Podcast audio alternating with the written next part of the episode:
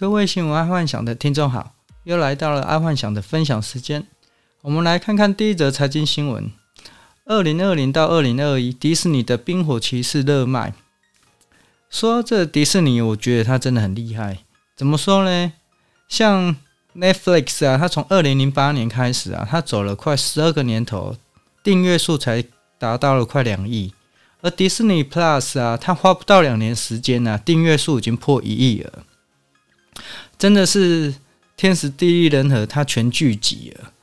然后为什么？因为在天时啊，就新冠肺炎，然后造成很多的人待在家里要看影集，看 Netflix 也好看 Disney Plus 也好，反正就是整个看影集。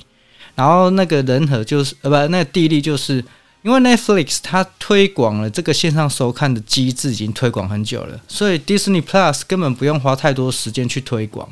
所以，就以前的人常在说的啊，就长滩后浪推前浪，前浪死在沙滩上，大概就是这个模式。所以啊，然后也就是因为这样，在商场商场上还蛮多人是选择老二哲学，就是他不要去做领导者，他只要做跟随者或模仿者就好。但常常因为当老二，他没办法赚到前面那一波先行者的优势。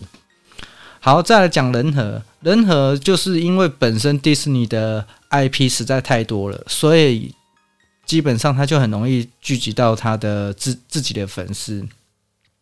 有时候啊，在商场上你会看到这样啊，来得早不如来得巧。像当初 Android Android 刚出来的时候，就安卓机嘛，刚出来的时候，横扫整个全世界的是那个手机市场，都甚至把 Nokia 给干掉，Motorola 干掉，Ericsson 干掉。啊！结果是谁来收割那个 Android 手机？是苹果诶，苹果比 Android 机慢出，但是它却收割了整个高阶的手机市场。因为苹果不需要去跟你拼低阶的，它直接在就是卖高阶的这样子。我觉得这个手法大家可以去注意一下，就是说老二哲学也好，领头者也好，就是要想好一开始的那个定价策略。好，再来娱乐新闻。忧心归娱乐女星，现在是年轻人是怎么了？看到这则新闻呢，我觉得啊，这女星这个女星呢，是不是想太多了？其实现在年轻人没有怎么了，只不过你不再是年轻人而已。然后你不懂年轻人。《孙子兵法》常说啊，“水无常形，兵无常势”啊。如果其实这个是一个势头，是个潮流，是个风潮。那就从中找出商机就好了，而不是一直在那边批评。像是这一次的鲑鱼事件呢，就可以用全台湾最爱改名的县市啊，就可以给日本料理店看，然后他们就可以去判断说，开在哪个县市会比较有多的受众，就是比较多的人喜欢吃日本料理这样子，或者是赶快跟风，这样会让年轻人觉得你是我这一挂的，你这样才抢得到年轻人的商机嘛。然后截至今日为止哦，台湾目前已经有三百多个人改名了。然后这一次的鲑鱼之乱呢，我觉得对寿司郎是一个超级成功的行销模式哦。他他这一个能想出这一套行销模式的人，我觉得他非常厉害。因为毕竟之前都没有人做嘛，所以你做出来，那当然就造成一个那个风潮。然后而且就算被哦，被消费者吃了几万块，但是这个广告效益比任何还大。哦，这这你根本不用上广告啊，也不用上报纸啊。你看，从新闻出来到一开始从报废公社还不是新闻哦，报废公社出来之后才上新闻，然后到现在，哦，你看多久了？一个礼拜有了吧？一个礼拜要上，一直上那种热搜或者是新闻。你看要花多少钱？那这个完全是免费行销的。我觉得这个行销行销模式真的是超厉害。然后，所以这个寿司郎的那个行销人员也应该蛮强的。好，再来运动新闻。林书豪回忆林来疯，我像是变了一个人。当初有在疯林来疯的，应该现在都目前都长大了吧？至少都已经大学了，我觉得。然后。林来疯的事件呢、我觉得真的再一次证明天时地利人和的重要。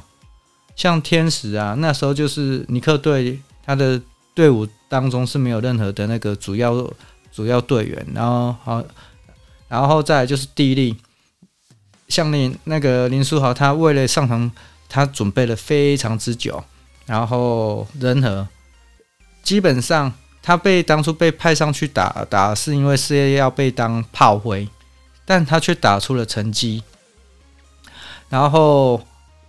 要当炮灰之前，他也必须要跟那些教练非常有不错的交情，他才会让你去当炮灰嘛。不管他你跟他交情不好，他选你去当炮灰干嘛？所以一个人的成功就是天时地利人和是一个非常重要，但是你也要看得懂哦，是不是天时地利人和也不在你身边了？如果已经不在你身边，那也不需要去留恋说哦，我一定还要再回来。一市场上一定有你的位置，只不过就是说可能不是这一个位置的哦。这这个是可能是林来峰要想的一件事情，这样子。好，再来国际新闻，大陆的海信之乱逆转，然后药商餐厅抢货被吃光。在大陆山东海岸边啊，最近有一堆海星啊，害渔民的。蛤蜊啊、扇贝啊都被吃个精光，然后一时之间那边的渔民不知道怎么办，结果就新闻报道嘛，我觉得这应该是后面有人在炒作，就是说海星其实是可以做中药的、做药的，或者是做食物，就没多久海星就不见了哦啊？为什么？大大陆整个就吃货啊，听到这个东西是不错，那就派一队人过来就把它吃了。那大概就模式就这么简单，而且那个什么海星还可以做那个标呃那个什么很多啦，就是做观赏用的啊，那个吃的啊，餐厅啊等等，我觉得这些都还都还不错啦。然后这个在商场上其实是算一个高标准的行销，可以把坏的产品再加以额外的好处，然后造成热销，这个手段就是高杆，然后。这种模式常常看见的是在吃的方面，可是其实如果认真去发想的话，在生活当中，很多人利用这种模式去销他的库存。哦，这个可以注意一下，这个模式其实是蛮通用的。好，再来第二则国际新闻，不装了，美中高层会谈登场，旗舰摊镜头前。美中高层会谈果然是谈到台湾了，然后美中就是各自表述，然后就没有交集。然后这个我觉得它算是阵前校正了，毕竟之前中美贸易战已经害中中美两国已经深受其害，就是中国也受灾殃，美国也受灾殃。然后现在要两个人会谈，一定要谈一些无关紧要的啊，就谈一些人权啊，谈一些谈呃呃。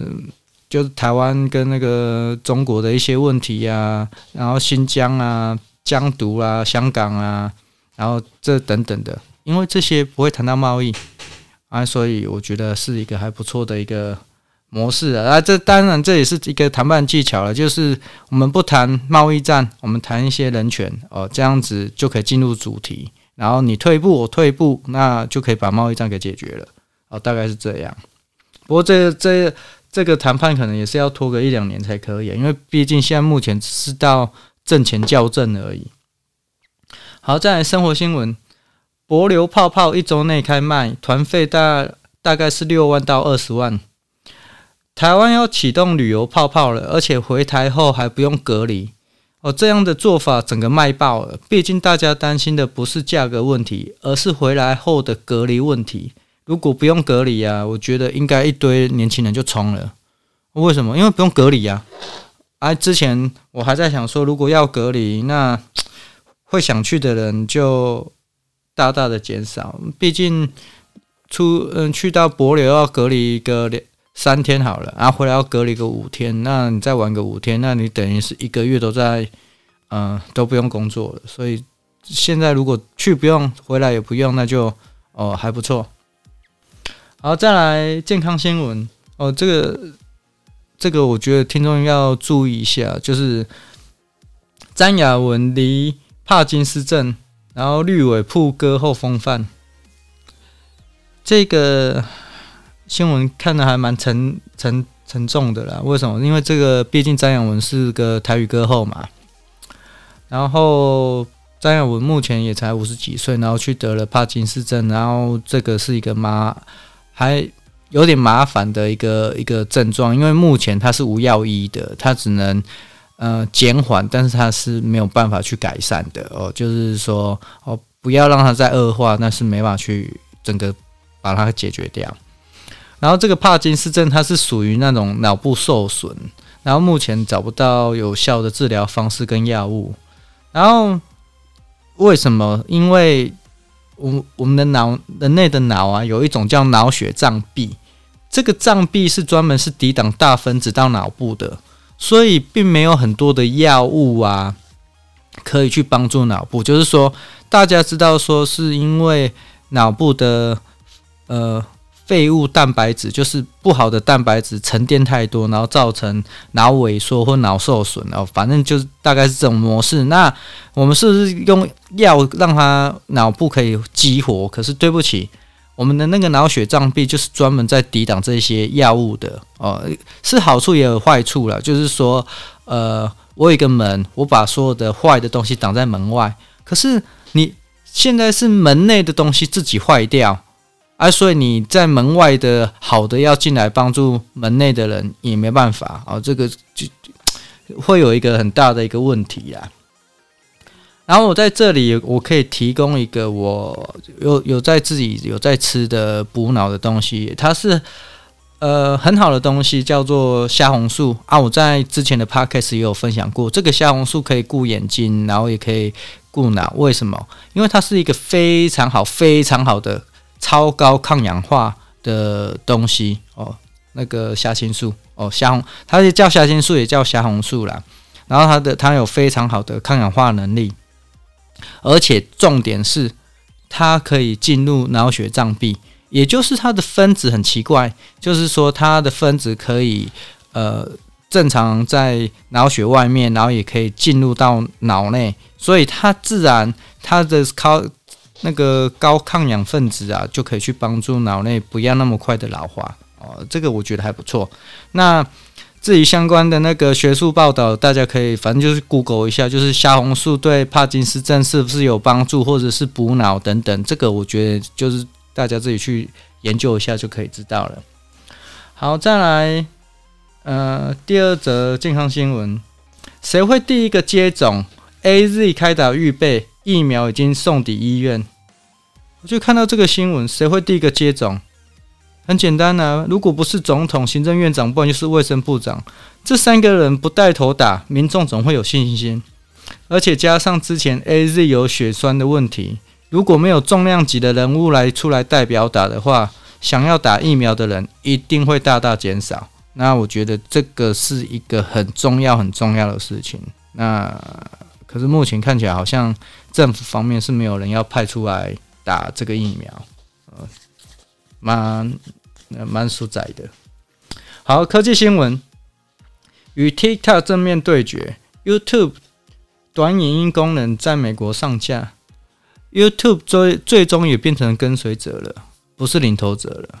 那其实这也代表 YouTube 的龙头地位可能会在三四年后就会受到挑战。毕竟，毕竟当了跟随者啊，消费者最终就会把。当成一个指标在看，因为你不再是一个领头者了，你只是个追随者，那最终你就会慢慢的被淘汰。假设他没有新的产品，好啊，今天就跟各位分享到这，那祝大家周末过得愉快，那我们下个礼拜再见喽。嗯，还有礼拜二我就会邀请我第一个来宾来到我的节目，然后受访。好，那。呃，礼拜一再跟各位分享好了。好，那先这样，先跟跟各位说声晚安，拜拜。